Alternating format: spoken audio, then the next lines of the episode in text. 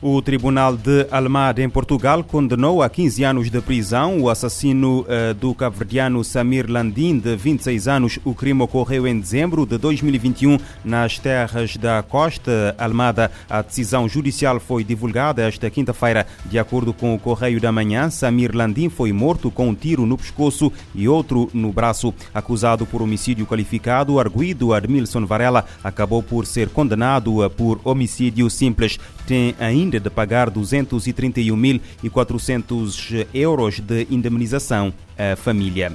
Na cidade da Praia, o Ministério Público ordenou a detenção fora de flagrante delito de três indivíduos, todos do sexo masculino, suspeitos da prática de vários crimes. De acordo com a informação divulgada esta quinta-feira pela Procuradoria-Geral da República, em causa estão factos suscetíveis de integrarem por hora os crimes de agressão sexual, abuso sexual de crianças, crimes de abuso sexual contra menor com idade entre 16 e 18 anos, exibicionismo, ofensa simples à integridade física, injúria e ameaça. Todos os detidos são do sexo masculino e de uh, nacionalidade cabo-verdiana, com idades uh, compreendidas entre os 17 e os 61 anos. Presentes ao tribunal, ficaram proibidos de aproximar uh, e contactar as vítimas, a, apresenta a apresentação periódica às autoridades e interdição de saída do território nacional. No México, um homem foi condenado a 30 anos de prisão efetiva pelo crime de violação contra o seu neto de 14 anos. De acordo com a investigação, o crime ocorreu no dia 5 de janeiro do ano passado, quando a vítima estava em casa do avô. O homem aproveitou o facto de o adolescente estar sozinho para cometer a agressão sexual. Apurados os factos, o homem foi detido em abril pela polícia, tendo ficado preso no centro penitenciário e de reinserção social Almoloia de Juárez, local onde foi colocado à disposição de um juiz. Segundo o jornal Excelsior, além da condenação a 30 anos de prisão, o indivíduo terá de pagar uma multa no valor de mais de 21.400 euros por danos morais. O homem foi condenado a 18 anos e 8 meses de prisão por outro crime da mesma natureza, envolvendo uma adolescente de 13 anos ocorrido em março do ano passado. A guerra na Ucrânia completa hoje uh, um ano. Uh, segundo estimativas uh, da Noruega, 180 mil soldados russos terão morrido ou ficado feridos, enquanto do outro lado foram contabilizadas 100 mil baixas entre os militares ucranianos. A ONU estima que em um ano de conflito morreram pelo menos 8 mil civis, dados que as próprias Nações Unidas acreditam ser aquém da realidade. A guerra também provocou uma crise humanitária que afeta mais de 18 milhões de pessoas. A Bielorrússia tem sido aliada de Putin na guerra na Ucrânia, mas há centenas de bielorrussos que, desde o início do conflito, atravessaram a fronteira para ajudar os ucranianos na linha da frente. A reportagem uh, é da RFI que esteve nos subterrâneos de Kiev, onde estão abrigados os soldados voluntários bielorrussos que ganham força para o regresso ao combate no Donbass. O conteúdo é licenciado para a Rádio Morabeza. Latvits é o nome de guerra de um antigo educador de infância transformado em soldado. Devido a uma pneumonia, veio para Kiev, está já quase a chegar de novo a Bakhmut, a uma batalha que diz que não pode ficar pela Ucrânia. Ele diz que se travarem os russos na Ucrânia, terão apenas um armistício de 5 ou 10 anos no máximo, e nessa altura depois poderá eclodir uma nova guerra. Ele está enquadrado num dos batalhões do regimento Kastus Kaliunsko, composto por bielorrussos que combatem pela Ucrânia, como o homem que dá pelo nome de Urso, uma alcunha que recolheu quando combatia na Mongólia. Ele estava na Ucrânia quando eclodiu a guerra. Não tenho outra hipótese senão lutar, diz-me. Luto pelo futuro, pela liberdade da Ucrânia e também da Bielorrússia, já que a minha mulher e os meus filhos são também ucranianos. São voluntários que se alistaram para travar duas batalhas em solo ucraniano. A mais urgente é a que tenta derrotar Putin. Um deles diz que é preciso armas mais potentes para atacar alvos na Federação Russa. A outra batalha é da Bielorrússia, liderada por um presidente na qual não acreditam nem mesmo na ameaça de entrar pela Ucrânia.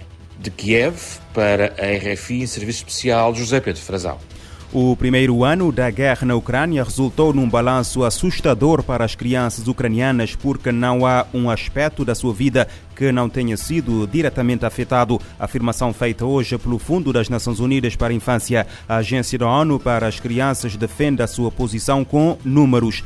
487 crianças mortas e 954 feridas, quase 800 unidades de saúde e cerca de 2.300 escolas e instituições e institutos danificados ou destruídos e ainda 3 eh, eh, milhões e 200 mil crianças carentes de ajuda humanitária dentro da Ucrânia e 5 milhões e 300 mil que tiveram a sua educação interrompida. No campo da saúde, 1 milhão e 500 mil crianças sofrem de problemas problemas de saúde mental e milhares de deslocados e refugiados ficaram sem vacinas fundamentais, como as que os protegem contra poliomielite, sarampo, uh, difteria e outras doenças fatais. De acordo com a Unicef, no total, 7 milhões e 800 mil crianças no país sofreram e continuam a sofrer violência, destruição, morte e mutilação trauma psicológico, perda ou separação de famílias e até temperaturas congelantes contra as quais não podem lutar. A ONU está preocupada com a violência e abuso de direitos humanos na República Democrática do Congo. Após concluir uma visita ao país, a secretária-geral assistente para direitos humanos denuncia assassinatos em massa, mutilações e violência sexual.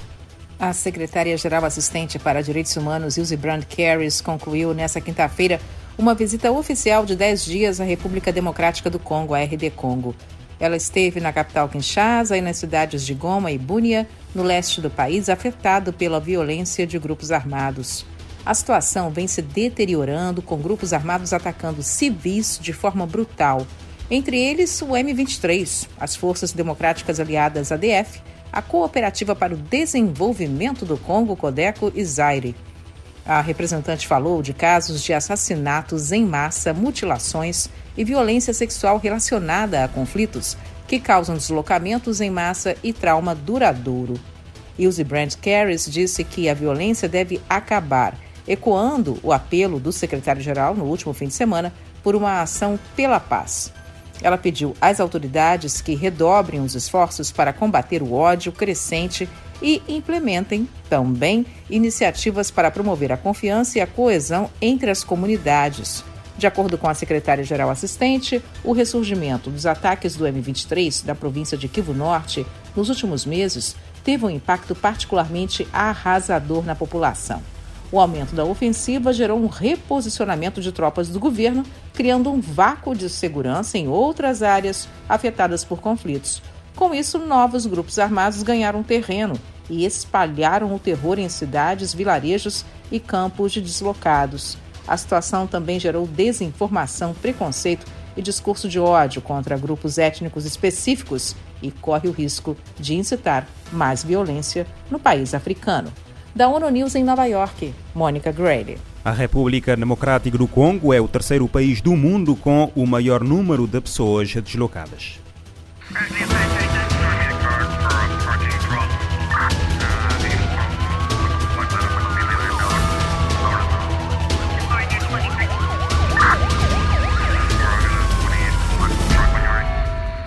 Este programa está disponível em formato podcast no Spotify e em radiomorabeza.cv.